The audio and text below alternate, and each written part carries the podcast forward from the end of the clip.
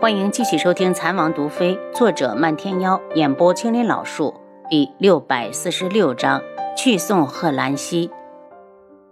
芷王妃，静主有请。楚清瑶冷眸微凉，嘴角挂着淡淡的不屑。昆仑卫一共有二十人，如果动手的话，根本不是暗卫的对手。他道：“静主以为他是谁？让我去我就去。”芷王妃，休得放肆！昆仑卫大怒。楚清瑶讥笑的看着他：“你是坤几？我看你的年纪不大，人倒是先糊涂了。我的夫君就死在靖主的手里，他是我不共戴天的仇人，我恨不得吃他肉喝他血。凭什么我还要听他的？如果你是我，你会吗？”昆仑卫挥了下手中的长剑：“芷王妃，你不想去也不行，交出童屋的解药，我们也不为难你。”楚清瑶笑起来。可我想为难你们呢，怎么办？在昆仑卫愣神之际，他挥手道：“七杀，动手，一个不留！”智王府暗卫早就恨透了昆仑卫，听到王妃下令，个个卯着劲儿的往上冲，一时之间打得昆仑卫有点措手不及。楚清瑶见双方都发了狠，对着暗处道：“赶紧出来，以多胜少，杀完后赶路。”本来就在暗处看着红眼的其他暗卫，听到王妃发话，一窝蜂的冲了出来，转眼之间就将这二十名昆仑卫尽数斩杀。王妃，尸体。七杀还没有说完，楚清瑶就拿出一瓶腐蚀性的药液给他，叮嘱他往尸体上倒的时候小心些，千万别溅到身上。等尸体化成水之后，用土把痕迹盖住。王妃放心，保证完成任务。七杀很快的将事情办好，这才招呼一声，大家又继续上路。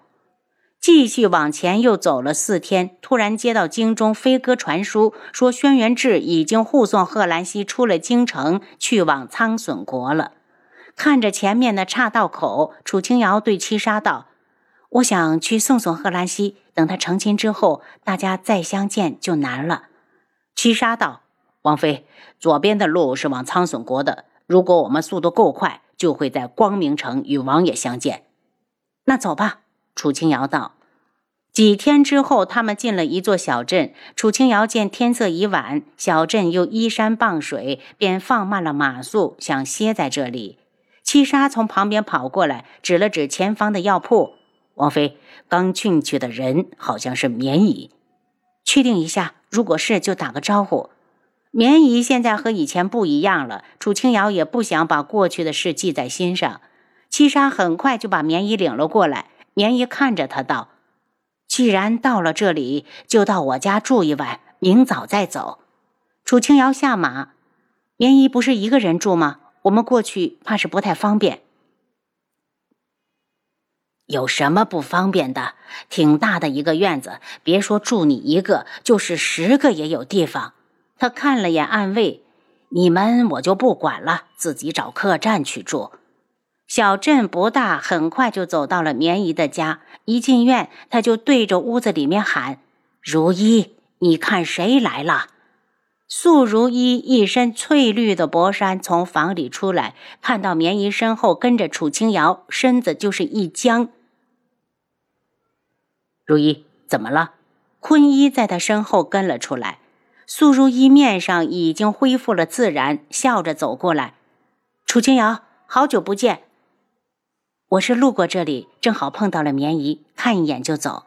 看出苏如意的尴尬，楚清瑶也不想多留，毕竟以前发生的事，谁都不能当做没发生。坤一往前拦住苏如意，对棉姨道：“棉姨，如意有些不舒服，我先带她回房了。”站住！棉姨的声音大起来。如一的身子一直不太好，这次正好碰到了楚清瑶，是我请她过来给如一看病的。坤一也知道苏如意身子弱，不情愿的往旁边闪了闪。楚清瑶笑了下：“明姨，你喜欢苏如意，把她当成闺女那是你的事。与其我们相见，不如大家都不自在，还是先走了。如果你想给苏如意看病，就去找家医馆。”天穹医馆里的大夫有半数以上都是我的徒弟。他转身往外走，苏如意却忽然叫住了他：“楚清瑶，你等等。”你有事？楚清瑶站住，却没有回头。智哥哥，他还好吗？苏如意说完，又赶紧解释：“我现在已经是坤一的妻子了，你不要多想。我只是怕他不是那人的对手，有些担心。”楚清瑶回头，脸上带着如朝霞般明艳的笑容。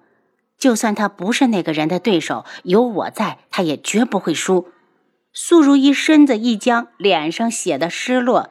楚清瑶，你能给我看看病吗？我想和坤一好好过日子，还要给他生儿育女。楚清瑶看向坤一，见他腼腆的脸上带着一丝欣喜，好像激动的恨不得跳起来。自从素如意和他在一起后，他就越来越自卑。他总觉得自己配不上他，怕委屈了他。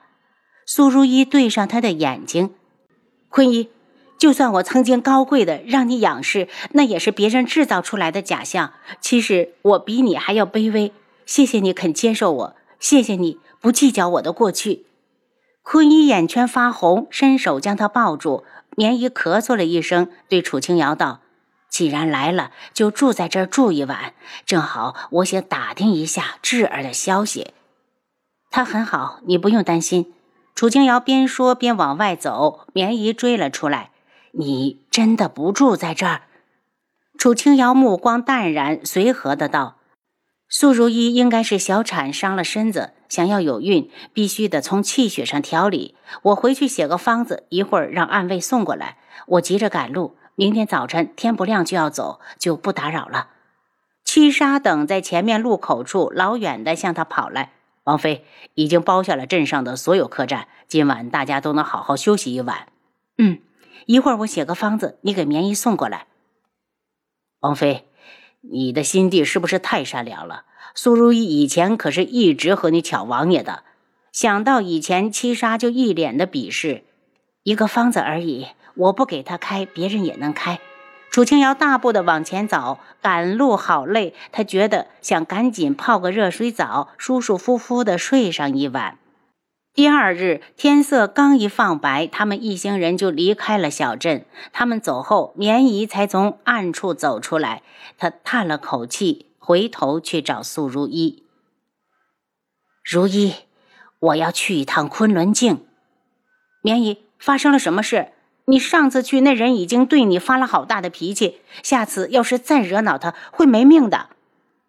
苏如意紧张的拉住他，棉姨拍拍他的手，没事儿，他不会杀我的。见棉姨已经站了起来，苏如意大急，按住他道：“棉姨，是不是楚清瑶对你说了什么？”没有，棉姨道：“是我昨日偷偷的找过七杀。”听说靖主已经派人来杀楚清瑶了。我要是去找他，让他收回成命，楚清瑶不能死。他要死了，这儿怎么办？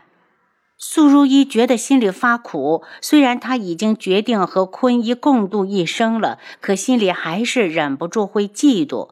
很快，他又释然。现在的他，怕是连嫉妒的资格都没有。这样也好，至少他还能亲眼看着智哥哥幸福。棉姨，不如我跟你一起去。他也想为智哥哥做点什么。棉姨一惊，如意，这些事情你都不用插手。你喊我一声棉姨，就要听我的。你和我不一样，素玉天对你一点旧情都不念。再说，你现在已经有了坤一，做什么事之前都要先想想他。楚清瑶他们奔波了十天，终于在第十一天时赶到了光明城。当时正是日落，火烧云漫天，正好送驾的队伍也从另一个方向来到城门口。楚清瑶一眼就看到侍卫队伍里的轩辕志，他驱马向前，等在前头。因为队伍里还有一部分人是云木带来的，这种时候也不适合说话。两人只是深深的凝望了一眼，又错开了。等住进客栈，轩辕志顾不上看贺兰溪，直接冲进房里去找楚清瑶，疼惜的抱住她：“阿楚，你来的好快，累不累？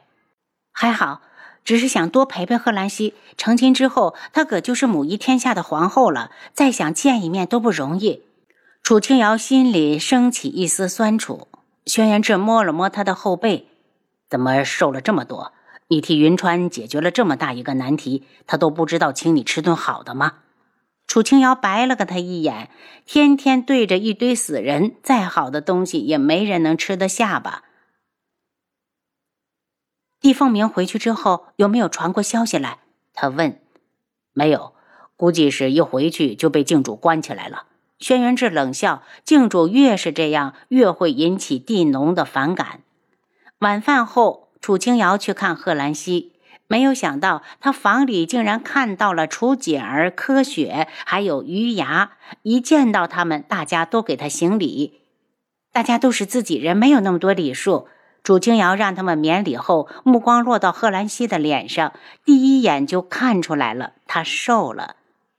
楚清瑶，我还以为你赶不回来了。贺兰溪高兴地看着他，水灵灵的眸子里带着一丝调皮。如果赶不回来，我就直接去苍隼国，看你母仪天下的盛世姿容。楚清瑶笑道：“怎么样，舟车劳顿的，可有什么不舒服的地方？”贺兰溪撇撇嘴。